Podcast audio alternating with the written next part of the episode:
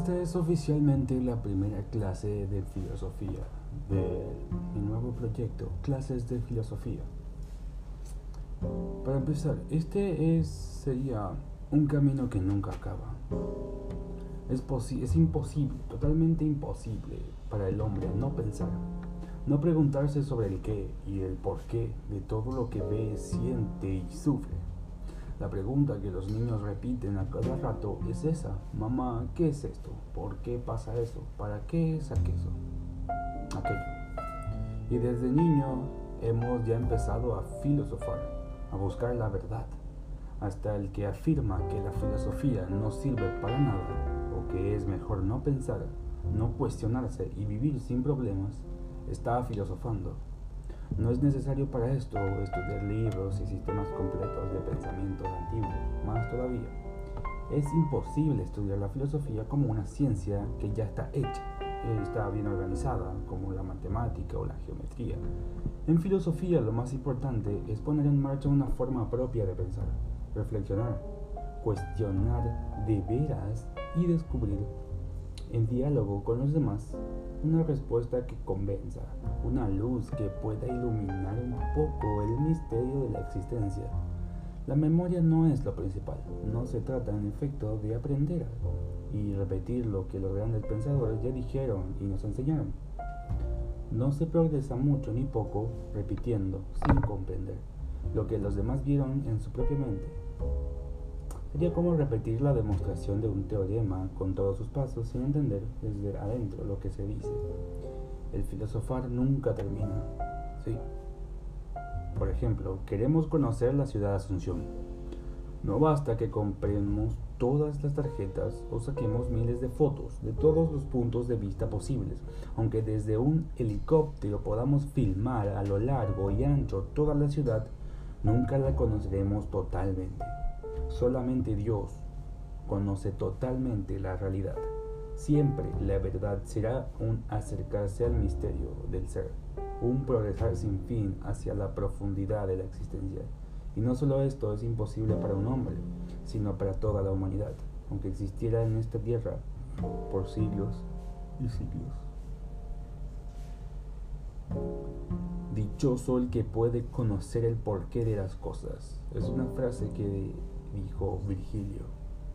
La expresión de Virgilio, el gran poeta latino, nos sirve como una introducción para una primera idea de qué es filosofía, saber el porqué de la existencia.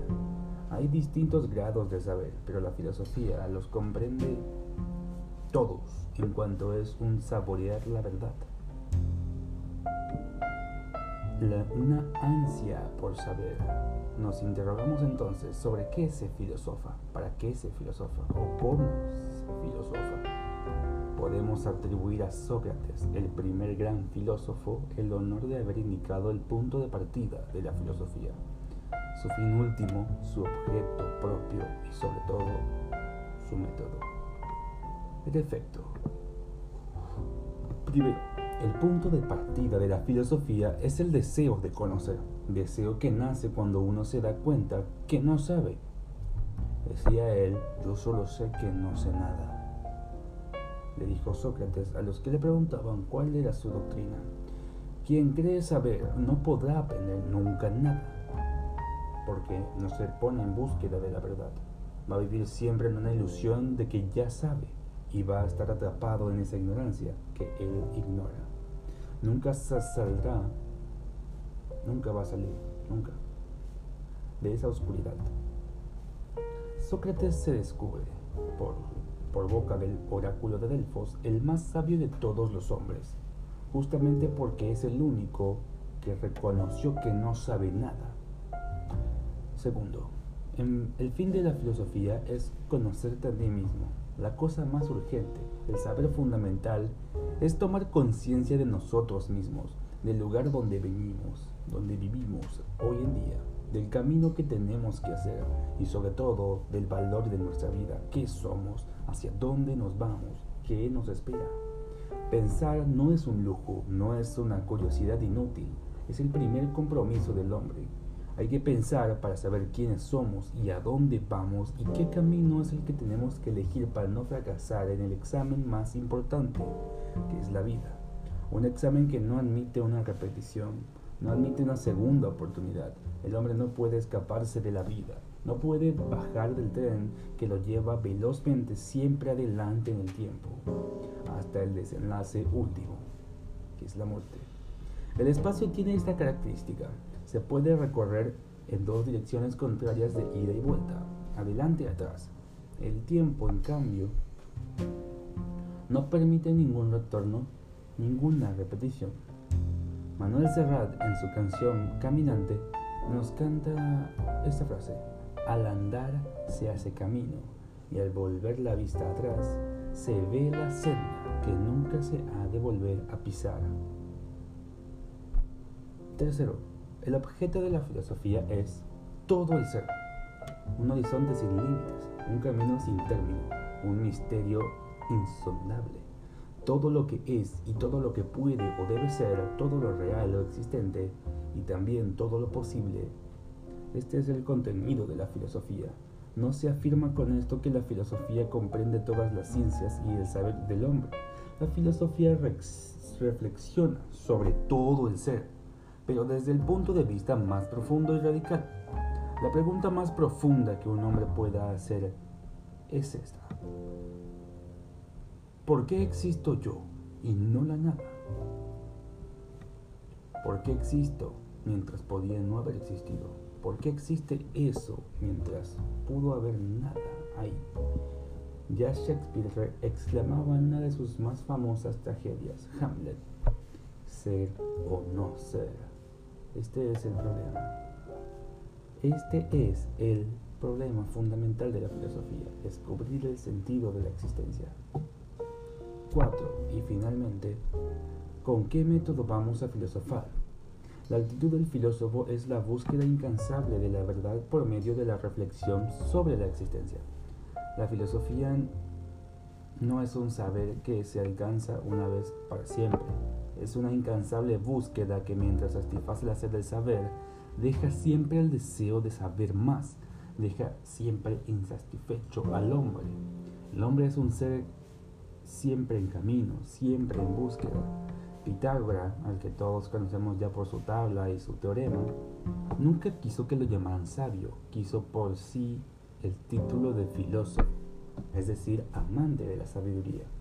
Una etapa en la que desde Pitágoras, cada verdadero filósofo es como una búsqueda, nunca acaba.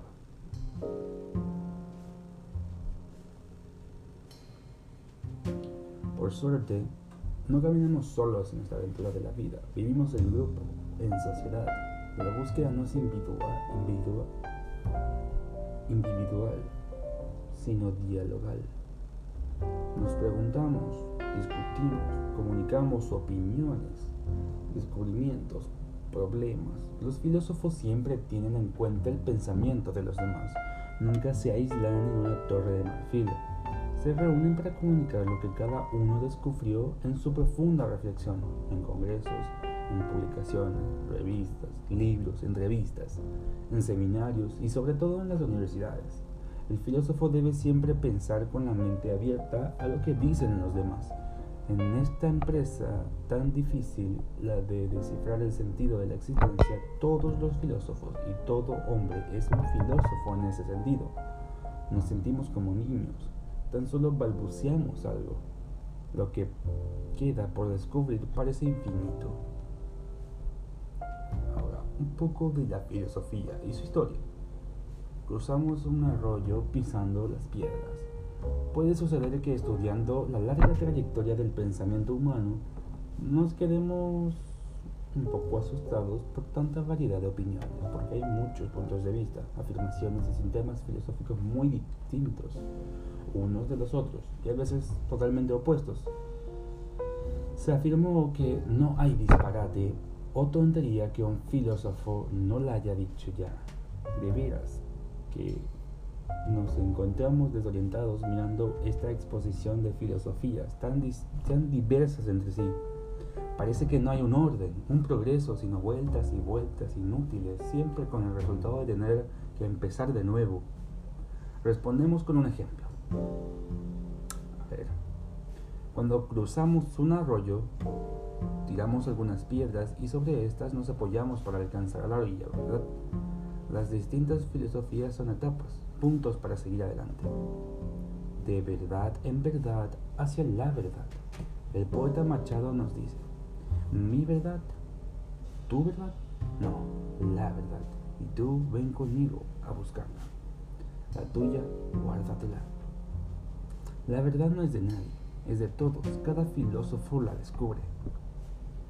Cada, filósofo puede descubrir algo interesante. Esto hay que salvarlo del olvido. Ahora, un enano que sube sobre los hombros de un gigante puede ver más lejos que el mismo gigante. Cada niño que nace llega a aprender a través de la familia y de la sociedad, lo que la humanidad descubrió con gran esfuerzo a lo largo de tantos siglos. Innumerables tentativas, muchos fracasos y muchos aciertos se encuentran acumulados en la cultura que se transmite y acrecienta de generación en generación. Un niño hoy ya sabe usar el teléfono, la computadora y los aparatos de la tecnología moderna sin mucho esfuerzo. Pero todo esto es el resultado de largos siglos de búsqueda. Hoy día un joven universitario, después de algunos años de investigación, puede alcanzar inventos nuevos y hacer progresar la ciencia los que ganan los premios Nobel de Física, etc., a veces son hombres todavía muy jóvenes y ya han superado totalmente a sus maestros. Hay distintas maneras de acercarse a la realidad.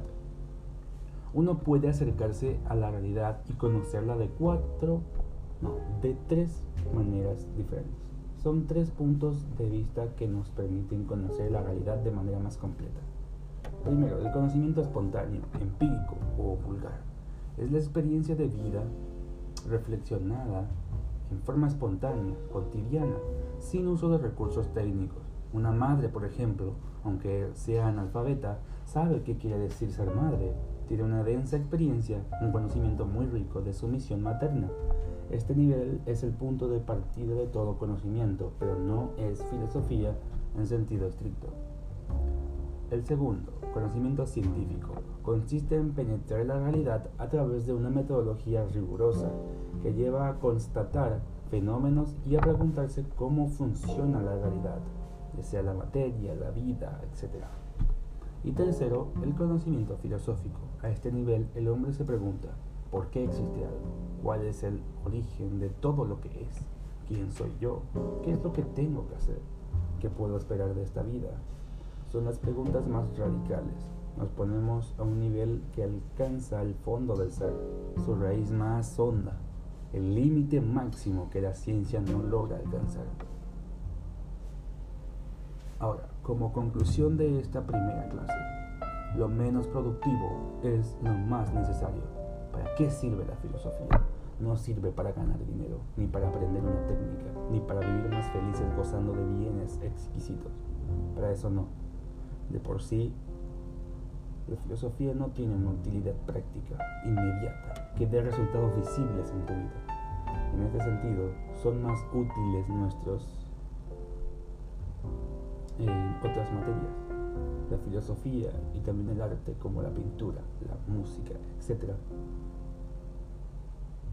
No entran en la categoría de la utilidad. Prácticamente no sirven para nada, como dicen. Bajo este aspecto de utilidad, se podría decir que las manijas de la puerta del Museo del Prado son más útiles que todas las obras expuestas.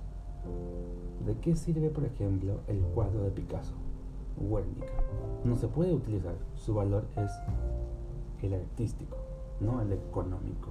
Así es la filosofía, no sirve para nada y sin embargo es lo más importante para el hombre. La filosofía nos capacita para orientarnos en la vida, la brújula para el navegante, el mapa para el que viaja a un país extranjero. Son más importantes y precisos que todo el baraje que llevamos, porque nos enseñan el rumbo para no equivocarnos.